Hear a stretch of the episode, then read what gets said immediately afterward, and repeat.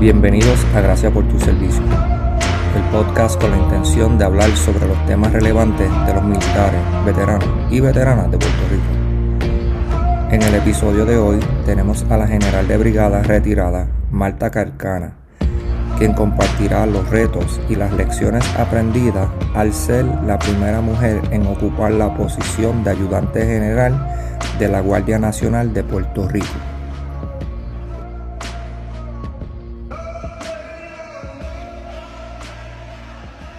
Bienvenido a un nuevo episodio de Gracias por tu servicio. En el episodio de hoy estaremos hablando con la general de brigada retirada, Marta Carcana, quien fue la primera mujer en ocupar la posición de ayudante general de la Guardia Nacional de Puerto Rico.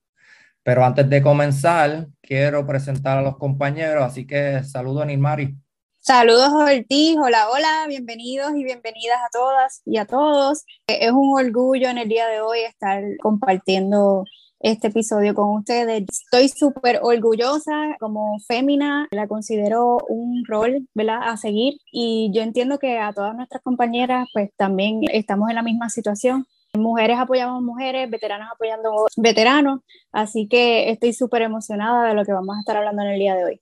Gracias por compartir eso, Nilmari. Igual que Vivas y yo, ¿verdad? Que nos complace tener a esta persona con nosotros. Y hablando de Viva, tenemos de regreso al brother que no pudo estar en el episodio anterior, pero ya está aquí, que nos va a estar compartiendo un poquito de noticias, ya que se convirtió o le dieron un rol específico en Irreverent Warriors. Así que, brother, bienvenido. Si puedes compartir un poquito sobre tu nuevo rol en Irreverent Warriors, el capítulo de Puerto Rico. Gracias Ortiz, gracias Colón, a todos los presentes, todos los que nos están escuchando por la mañana, día y noche en todos los estados y todos los países. Tuvimos la oportunidad de aceptar el rol de co-coordinador en Puerto Rico y estaremos trabajando lo que es la logística de las posibles actividades que estaremos entrando 2022-2023, todos los hikes, los rock march para nuestros veteranos y veteranas Así que esperamos con mucho orgullo dar lo mejor de lo mejor como lo, lo hemos dado en nuestra carrera militar. De igual manera, esperamos el apoyo 100% de nuestros veteranos, veteranas y todos los componentes de Puerto Rico. Así que, gracias por todo. Muy bien, dijiste todos los hikes, eh, más de uno. Sí, porque como tal vamos a estar planeando lo que es el hike, bueno, y que tuvimos la oportunidad de hacer en el viejo San Juan, pero el Irreverent Warrior también se destaca hacer otros hikes para el, el pre-warm-up de lo que estaríamos llevando a la actividad grande, así que puede ser en Rincón, puede ser uno en otros pueblos limítrofes, así que estamos contentos de esta actividad y, y de la posición de co-coordinador de Reverend Warriors de Puerto Rico. Nítido, felicidades, brother, de verdad, bien merecido. Sabemos que esto es parte de las pasiones tuyas de seguir integrándote a la población aquí en Puerto Rico, así que sé que vas a hacer un excelente trabajo. Éxito siempre. Bueno, como parte de la celebración del mes de la mujer en la milicia, seguimos bendecidos con la oportunidad de hablar con personas extraordinarias para que nos compartan su experiencia dentro del servicio. Como les mencioné, hoy tendremos a la general de brigada retirada, Marta Calcana, quien fue la primera mujer en ocupar la posición de ayudante general de la Guardia Nacional de Puerto Rico y la cuarta ayudante general fémina dentro de los Estados Unidos y sus territorios. La general Calcana fue asesora del gobernador de Puerto Rico en asuntos militares en el 2015. Posee 31 años de servicio militar y a través de su carrera ha servido en múltiples posiciones, que son tantas que tendríamos que hacer un episodio aparte. Desde su retiro, la general Calcana continúa dedicando su tiempo para su gente y la población militar en Puerto Rico. Es miembro activo de la Legión Americana en Calle, al igual que el DAV en Cagua para nosotros es un gran honor tener a una persona que ha dejado una huella indeleble en la población militar en Puerto Rico. Así que bienvenido, General Calcana. Muchas gracias, buenas noches a los tres, gracias por tenerme hoy. Soy yo la que estoy honrada de estar aquí con ustedes esta noche y poder darles un poquito de lo que he hecho, ¿verdad? Compartir con ustedes mi trayectoria y qué hemos hecho en el camino, medir aquellas acciones que llegaron a, a ustedes y que esa fue mi intención desde el principio, llegar a ustedes, llegar a, a los soldados, no solo a las féminas, a todos los soldados de Puerto Rico, Reserva, Guardia Nacional, activos, a mis soldados, a mis veteranos puertorriqueños. Definitivamente el impacto se ha sentido, así que qué bien que estás con nosotros. Colón. Sí, mi pregunta, así como mi compañero Ortiz este, mencionó, que usted estuvo sirviendo por 31 años, ¿verdad? Que sabemos que eso es bastante y más en, el ejército. ¿Cómo ha sido esa transición al retiro, de pasarlo de, de militar a pasar al retiro? Pues yo he tenido varias transiciones, ¿verdad? Era enfermera, me gradué New York City Community College en Nueva York en el 79 en el 86 entré a la Reserva de Estados Unidos en Nueva York. De ahí vine a Puerto Rico con la Reserva. Estuve 10 años con ellos y transicioné a la Guardia Nacional. En el 2001 me convierto en empleado permanente, un military tech, siendo la deputy surgeon para Puerto Rico. Me retiró en el 2017 después de 31 años de servicio y, y muchas experiencias súper agradables y ha sido difícil, ha sido difícil el retiro. Dejar de trabajar, uno no se retira, uno se jubila, eso debe estar jubilado, ¿verdad? Contento de que ya no está trabajando, pero ha sido difícil de estar trabajando muchas horas, estar en la casa, quizás hacer un poquito de outreach, hacer dos o tres llamadas. Por eso siempre le digo a todo el que me encuentro que dice, le pregunto, ¿cómo estás? Loco por retirarme, yo le digo, gózate cada día que tienes que levantarte para ir a trabajar, porque el día que ese reloj no suene, esa alarma no suene para tú ir a trabajar, vas a querer hacerlo. No, definitivamente comparto ese mismo sentir, vivir el momento, porque es en este momento que yo estoy, en que puedo hacer un verdadero impacto. Y aunque usted ha hecho una transición, ayudar a veteranos en otra faceta, me imagino, ¿verdad? Que quisiera dar un poquito más o lo que daba en algún momento. Yo he tratado de utilizar toda esa experiencia de 31 años para servir a los veteranos, a los soldados que aún están activos, que todavía recibo llamadas de gente que utilizó mi mentorship o que saben de mi background, ya sea en la parte médica por la parte administrativa, ¿verdad? De mis años como la parte que hice como Chief of Staff, como Director of Joint Staff y luego como ayudante general para la Guardia Nacional de Puerto Rico, todavía recibo llamadas de gente que me necesita, de veteranos que tienen alguna pregunta, que piensan que yo los puedo guiar y si no sé la contestación, como hice cuando estaba activo, si no sé la contestación, no la tengo ahora mismo, pero te llamo, la consigo y te llamo y siempre trato pues de guiar, de guiar a las personas, ¿verdad? Cada día haciendo un poquito más, dando un poquito de lo que se nos fue dado, tratando de, de, aprender, porque todos los días aprendemos, aprendemos de todo el mundo, aprendemos del más que sabe como del menos que sabe, siempre aprendemos algo, y lo compartiéndolo con los veteranos y con los soldados. Eso me encanta porque eso es como, una vez escuché, es bien importante compartir ese conocimiento, cualquier cosa que uno aprenda en el camino, ¿verdad? Con las experiencias, es bien bonito poder pasarlos a otras generaciones, ¿verdad? Para que de ahí pues nos vayan surgiendo y ahí es que se crean lo que son los líderes, los líderes de verdad, ese sería su mayor potencial que es guiar a sus soldados que estén bien, que lo que necesiten tengan una base. Y un líder también no necesariamente tiene que saberlo todo, pero en el momento que no lo sepa, pues sepa dónde conseguir la información. Dice, mira, en este momento no, no la tengo, pero conozco a alguien o dame un segundito a lo que consigo la información y, y, darle ese seguimiento y ahí tú le, das, le demuestras a tus soldados de que realmente le estás dando ese sentido de importancia y eso para nosotros es súper valioso. Y es de un buen líder saber y compartir todo lo que, conocimiento que adquieres y te lo quedas para ti, es conocimiento muerto. Se va a quedar en, solamente en ti. Y si mañana no estamos, ¿qué hice con ese conocimiento si no lo compartí? ¿Qué hice con unas destrezas que adquirí si no las utilicé nunca? Sería conocimiento muerto. Así que ya sea durante su servicio activo, ya sea dentro de la unidad que pertenecemos, dentro de la comunidad, dentro de una asociación. Necesitamos estar ahí, ¿verdad? Y, compartir lo que sabemos. Si no, de nada nos sirve adquirir conocimiento si lo vamos a internalizar y, y dejarlo ahí. Definitivamente. Hablando un poquito de sobre su carrera, ¿qué retos tuvo? Ya que esto es por lo general una población dominada por, por hombres, por decir. Yo me crié entre varones, yo era la única nena, así que esa parte no me molestó mucho. Sí, el tratar de cambiar la visión de alguna gente hacia el rol de la mujer en las Fuerzas Armadas. Solamente el 12% de la población militar es femenina, solamente el 12%. Y desde cuándo estamos las mujeres dentro de la fuerza militar, ¿verdad? Para mí, como enfermera, desde Florencia Nightingale, trabajando con los soldados, hemos estado ahí, pero siempre se ha minimizado el rol.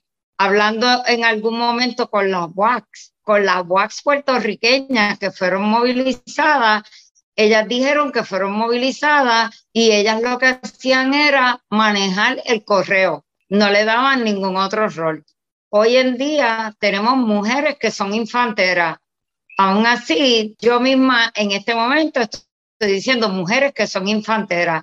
¿Por qué no digo tenemos una infantera? ¿Entiendes? Porque hemos sido adoctrinados de esa manera. El principio de mi tiempo como ayudante general fue difícil para los varones pensar que una mujer, y no solo una mujer, una mujer enfermera, iba a ser el que guiara los destinos de 8.000 soldados y aviadores y sus familiares, porque si son 8.000 soldados y aviadores y le, da, le ponemos tres familiares a cada uno, estamos hablando de mucha gente, ¿verdad? Porque tenemos que manejar todo eso, más los empleados civiles que tiene la Guardia Nacional para ellos no lo podían entender que una mujer fuera a hacer eso. Y esos fueron los únicos argumentos que tenían. Yo tenía las escuelas, tenía el conocimiento, tenía la integridad, los valores, pero era mujer. Pero yo siempre hago bien claro, el día que dejemos de decir eso ocurre porque soy mujer, ese día vamos a dejar de tener prejuicio.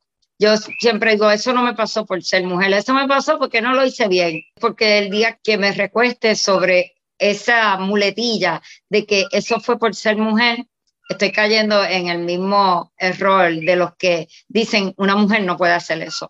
Colón o Vivas, ¿tienen algo sobre eso? Por lo menos de mi parte, que, que tuve el privilegio de estar bajo el comando de la general Calcana, el, poder ver cómo la rama militar de la Guardia Nacional fluía Claro está, en, la familia siempre hay problemas.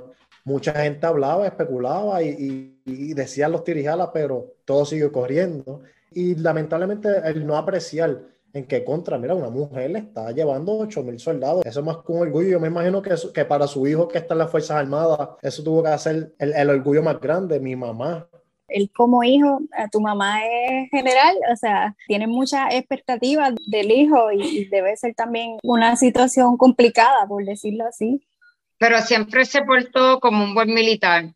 El llegar a donde mí, el saludarme militarmente, obviamente, después del saludo militar iba el saludo afectuoso, ¿verdad? Y esa fue una de las cosas que yo no dejé caer dentro de mis soldados y mis aviadores, y era que yo no iba a dejar que ese poder, porque ese poder puede embriagar a cualquiera, yo no quería dejar que eso me hiciera menos sensible de lo que yo era, de llenar las necesidades de las tropas, cumpliendo la misión, las tres misiones de la Guardia Nacional, ¿verdad? Estatal, federal y de comunidad. Hicimos mucha comunidad.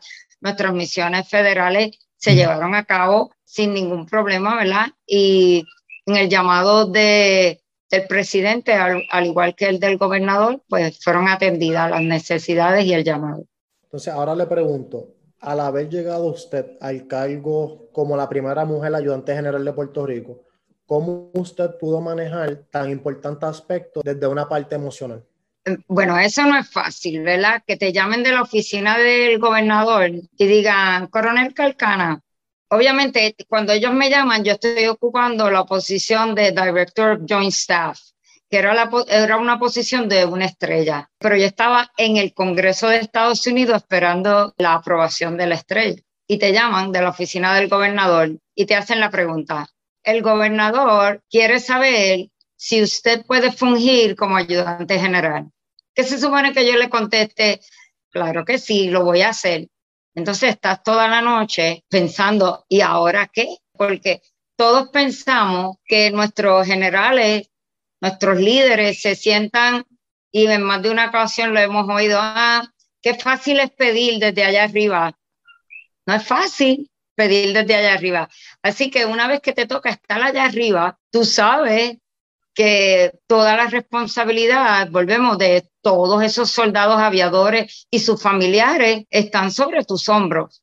Pero sigues siendo madre, esposa, hija, So, tienes la responsabilidad del hogar también. Tienes una responsabilidad, las responsabilidades adquiridas durante tus años como militar, como enfermera, como madre, como esposa, las tienes que llevar a cabo. No se acaba el mundo hoy y me convierto en ayudante general y soy otra persona. Te conviertes en una figura pública. Tienes un public affairs que va a correr todo lo que se dice. La prensa te quiere entrevistar. Los buenos están contigo y los malos están ahí, escondidos también. Todo el mundo quiere saber tu vida y no solo la tuya, la de tu familia también. Eso te cambia completamente. Piensa solamente que te llamen y te digan, necesito 10 de tus soldados para ir a Ucrania. ¿Qué le digo a mis 10 soldados? Los quiero aquí, en la mañana van a salir en una misión. Despídase de su familia. ¿Cómo le digo que te vas a ir 10 meses, 11 meses? Y te aseguro de que yo te voy a cuidar a ti, a tu familia, porque mientras el soldado está movilizado en algún lado, el ayudante general es responsable de la familia de ese soldado y del soldado que está afuera también. Eso se convierte en una gran responsabilidad. Cada papel, cada documento que un general, un coronel, un sargento, un especialista firma, ahí se te va la vida. La vida se va en una firma.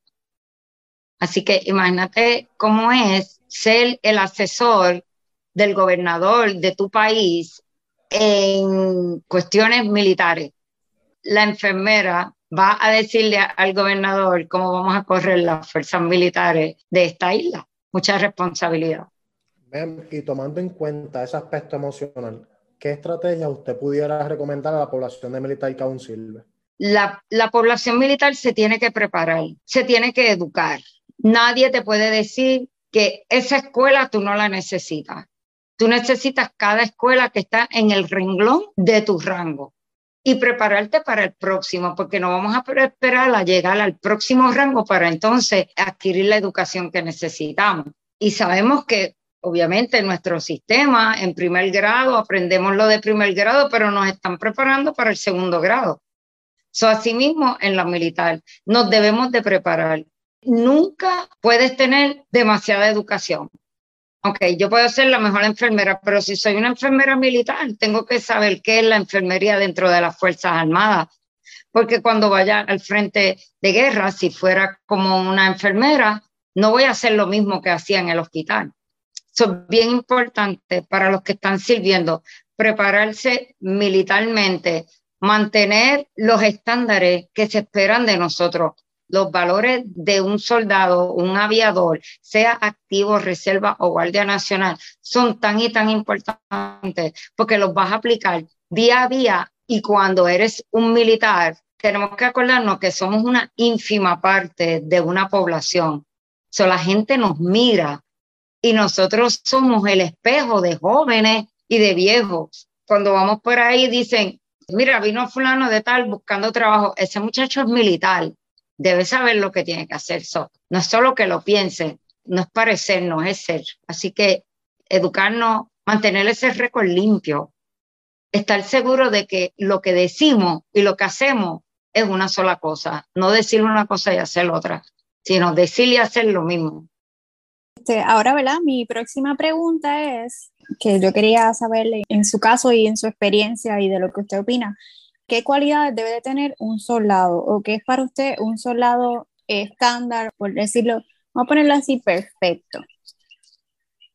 Pues el soldado perfecto es aquel que puede adaptarse a los cambios, porque esto es cambio al cambio. Nada está escrito en piedra, aunque digamos que todo, esté, está escrito. Y sabemos que en las Fuerzas Armadas todo está escrito, pero el ser humano, sea un soldado, sea una enfermera, sea un médico, sea, se tiene que adaptar. Y como hemos visto en estos tiempos de pandemia, todos nos hemos tenido que adaptar. So, el soldado perfecto es ese soldado que puede hacer, ejercer, ejercer su profesión, su profesión de armas, que eso es lo que somos los soldados, ¿verdad? Profesionales de armas, en la situación, en cualquier situación en la que se encuentre. Si la estamos pasando bien, se puede adaptar. Si la estamos pasando menos bien, también se puede adaptar. Una persona que pueda ser fuerte, pero a la misma vez que pueda ser sensible. Eso es un soldado perfecto. A veces miramos por ahí y decimos, él no parece o ella no parece un soldado, que está un poquito llenito es bajito, no es lo suficiente, porque nos hicimos esta única ilusión óptica de cómo debemos vernos, ¿verdad? Los seres humanos para ocupar diferentes posiciones lo más importante para mí, que es un soldado perfecto o el soldado al que a mí me gustaría ir a la guerra, con aquel que mantenga sus valores, que se pueda adaptar, que sea lo suficiente fuerte para llevar a cabo la batalla, pero lo suficiente sensible para estar conmigo cuando yo no sea lo suficiente fuerte. En resumidas cuentas, el soldado perfecto yo creo que es cada uno de esos hombres y mujeres que decidieron que algún día podrían dar la vida por otro. Soy lo suficiente fuerte para ir a la guerra por ti y soy lo suficiente débil para morir si tengo que morir por ti. Creo que, creo que todos nos quedamos sin palabras después de eso, general. No, definitivo. Yo tengo la lágrima bajando por aquí por la esquina. Yo, wow. Es verdad, eh, de verdad que. que y, mira que, mira que eso es difícil, especialmente con este bonche, porque. No, no, no. Aquí detengan esto, sacarle una foto y lo van a poner un quote y, lo vamos a pues publicar. porque, que el sentimiento de ser militar puede ser cualquier generación. El sentimiento militar por lo menos para nosotros tres que hemos compartido bastante, es, mutuo. El orgullo de ser militar, el orgullo de usar el uniforme y, poder decir, yo estoy para mi hermano, para mi hermana, pero yo sé que ellos también están para mí. Eh, creamos una segunda familia queriendo o no queriendo, porque ¿verdad? hay personas que son, hay introvertidos y, y, extrovertidos, pero de una manera u otra pasamos por algunas circunstancias que nos unen más. Si sufre uno, todos sufrimos. Si uno gana, todos ganamos. Y esa es una experiencia y un sentimiento bien bonito.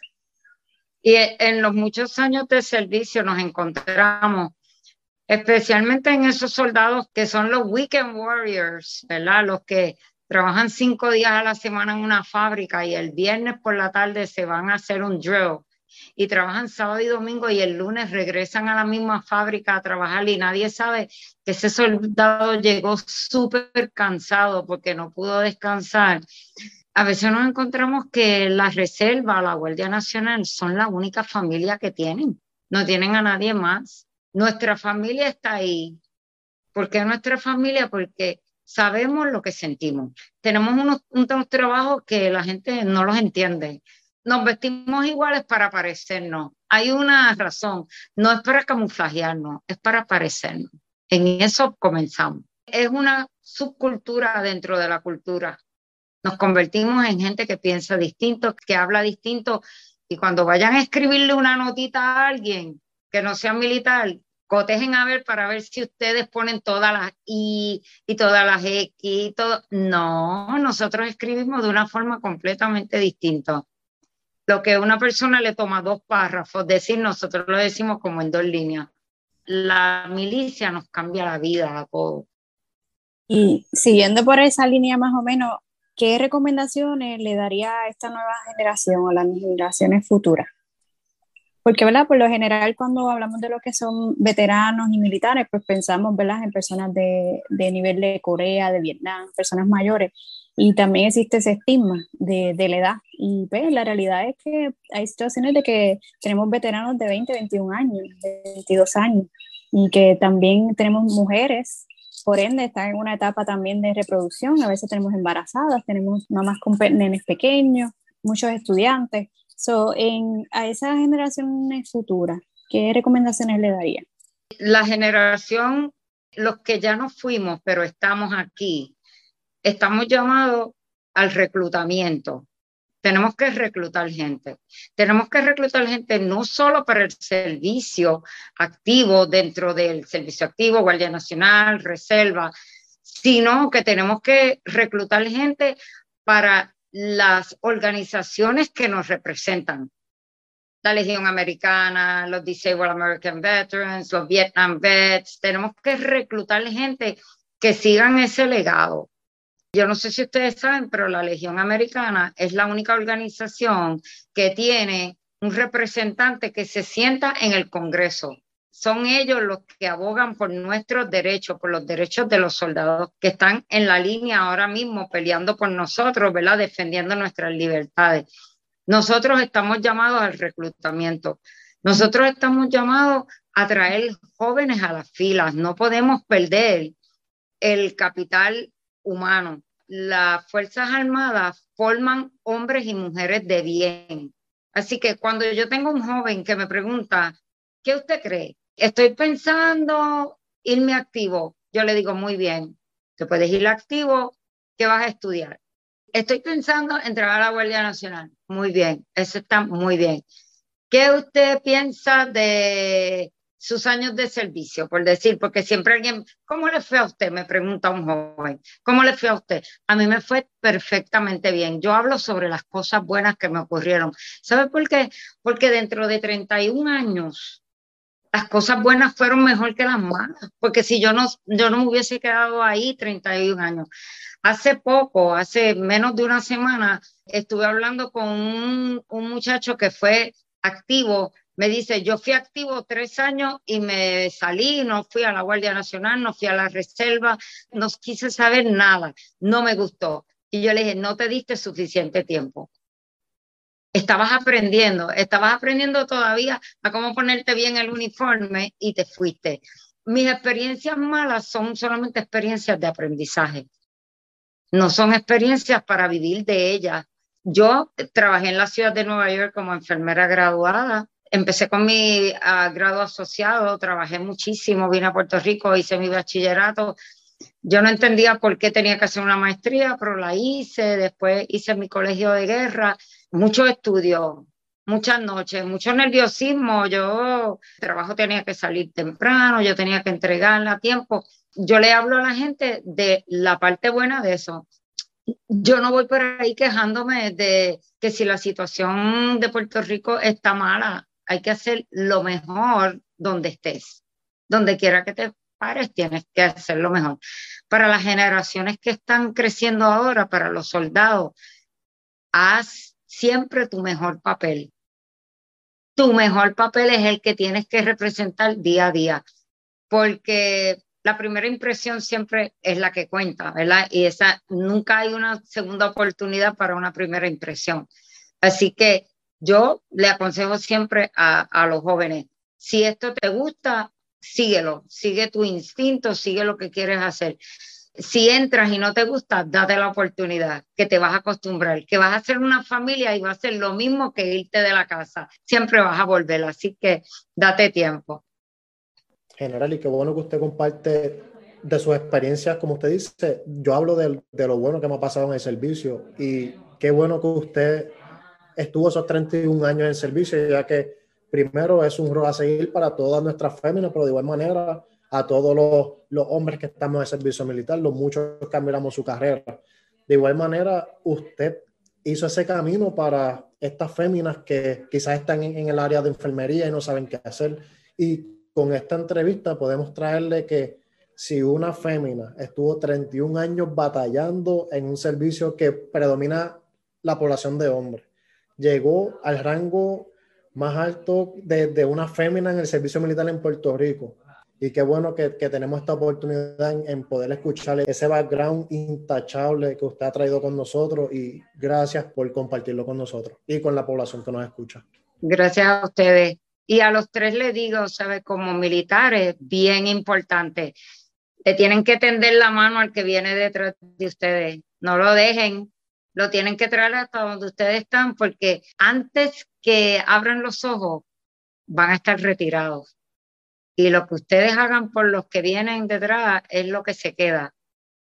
Y cuando uno le tiende la mano al que viene detrás de uno, esa persona nunca se olvida de quién fue el que, el que le ayudó. Así que, ese es mi consejo para ustedes, que sigan haciendo lo que hacen todos los días de orientar, ¿verdad? de traer información a, la población, a la población militar y a la que están sirviendo hoy, a los que sirvieron. Nuevamente, general, gracias, gracias, gracias por sacarle su tiempo para estar aquí con nosotros. Es un verdadero honor haber hablado con usted. Sé que los tres de nosotros nos llevamos muchas semillas de sabiduría que usted ha implantado y sé que nos va a hacer mejores seres humanos y mejores militares, de verdad. Así que nuevamente gracias por sacarle su tiempo. Compañeros, si querían añadir cualquier cosa que yo no haya dicho ya. De verdad, muchas gracias. Me encantó la entrevista. Es súper importante poder hablar de, estos temas. Y qué mejor de la experta, de, la experiencia, que ha corrido de todo, o sea, chief of staff, este, surgeon, este, general, o sea, no está fácil haber corrido una, no muchos pues tienen el privilegio de decir, pues mira, yo llegué a una de esas, o sea, eh, son varias posiciones importantes, varias posiciones que son súper clave para que en, la milicia funcione. eso es un orgullo y, algo súper grande que, la felicito también, ¿verdad? Humildemente la felicito por todo lo que ha logrado. Muchas gracias. Rompimos los esquemas, pero los rompimos para que ustedes lo sigan.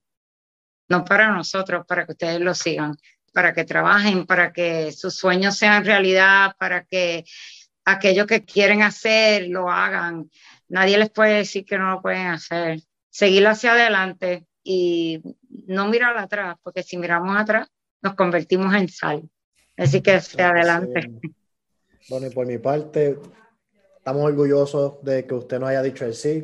Qué bueno que usted se retó por esos 31 años que hizo el camino para nosotros en seguirlo. Así que gracias humildemente, gracias por, por su tiempo y gracias por las palabras que yo sé que muchos militares, muchos veteranos, veteranas van a estar sumamente felices en escucharle a usted, pero el poderle escuchar, tener este privilegio, no tan solo nosotros tres, sino los que nos escuchan en Japón, en Kuwait, en Alemania, en Estados Unidos, se van a beneficiar de su sabiduría. Así que gracias, general, gracias por todo y gracias por tu servicio. Gracias a ustedes nuevamente. Bueno, queremos señalar que el mes de la mujer de la milicia continúa para nosotros con un episodio adicional, así que estén pendientes. Síganos en nuestras plataformas de medios sociales para nuestro contenido. Estamos en Facebook y YouTube como Gracias por tu servicio y en Instagram como GPTS underscore podcast. Por último, solo falta decir. Gracias por tu servicio. A la Big Boss, como decimos por ahí.